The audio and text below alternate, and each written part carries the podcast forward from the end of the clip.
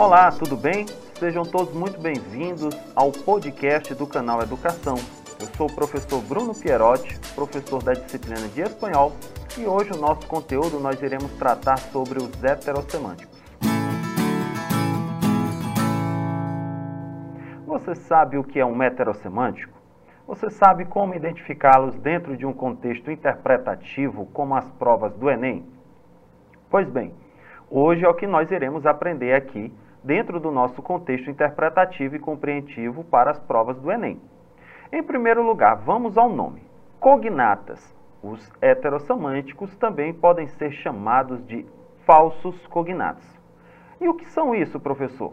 São as palavras que aparecem é, com o termo falsos cognatos, que designam palavras que parecem, mas não são. É o famoso parece, mas não é. Ou seja, palavras que se assemelham ao idioma da nossa língua portuguesa, mas têm sua função, o seu significado diferente da nossa língua portuguesa. Mas que, na verdade, eles enganam muito dentro de um contexto interpretativo. O termo em espanhol heterossemântico propõe justamente essa diferença que há entre a semântica das tais palavras em idiomas diferentes. Portanto, os falsos cognatos que nós vamos conhecer hoje no nosso podcast são palavras em espanhol muito semelhantes aos da língua portuguesa, em sua grafia e sua pronúncia, mas que possuem significados diferentes em cada língua.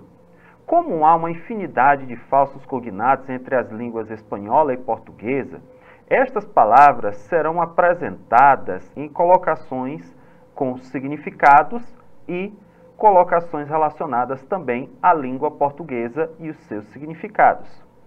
Por exemplo, a palavra rato. Aguarde um rato, por favor.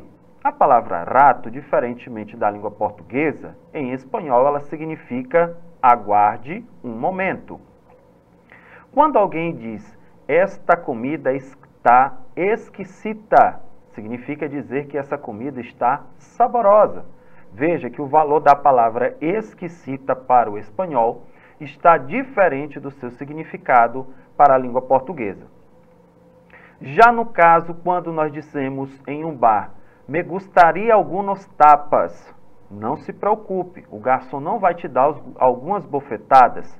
Nesse caso, ele te trará um aperitivo. E quando alguma mulher diz, estou embaraçada de cinco meses, significa dizer que esta mulher está grávida.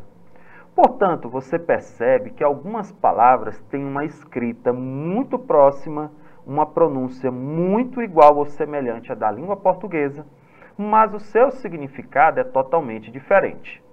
Vejamos só. Imagine que você vai a um restaurante e diz: Me gostaria tomar uma copa de vinho. Cuidado, a palavra copa está relacionado à palavra taça. Me gostaria tomar uma taça de café. Neste caso, a palavra taça está sendo utilizado para referirmos a uma xícara de café. E num terceiro caso, me gostaria tomar um baço com água ou seja, eu gostaria de tomar um copo com água. Nesse caso, nós temos aí um outro heterossemântico. Você percebe que muitas dessas palavras fazem parte da língua portuguesa. Você percebe que muitas dessas palavras estão sendo referenciadas à língua espanhola. Mas nós percebemos que dentro de cada contexto, essas palavras têm os seus significados diferenciados. Por exemplo, a palavra bilheteira em português significa algum lugar onde você compra bilhetes para ir ao cinema, para tomar um ônibus. Na língua espanhola, a palavra bilheteira serve para indicar carteira, uma carteira masculina onde você guarda dinheiro. A palavra el chico salta una cometa. O garoto solta uma pipa. A palavra cometa em espanhol tem o significado de pipa ou papagaio, como é chamado em algumas regiões do Brasil. Já quando uma mãe diz assim: Ninho, traga la escoba para limpiar el suelo. Quando ela diz a palavra escova, não é para trazer uma escova de dentes ou uma de cabelo ou a escova de lavar roupas, e sim trazer uma vassoura.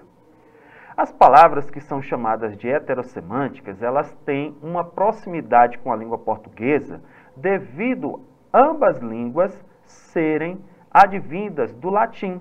Pois é, o espanhol e o português são chamadas de línguas irmãs, como é o caso do espanhol, português, o italiano, o francês, o franco-suíço e até mesmo o franco-germânico. Quero desejar para vocês bons estudos e nós nos encontramos aqui no nosso próximo podcast. Um abraço a todos e até a próxima!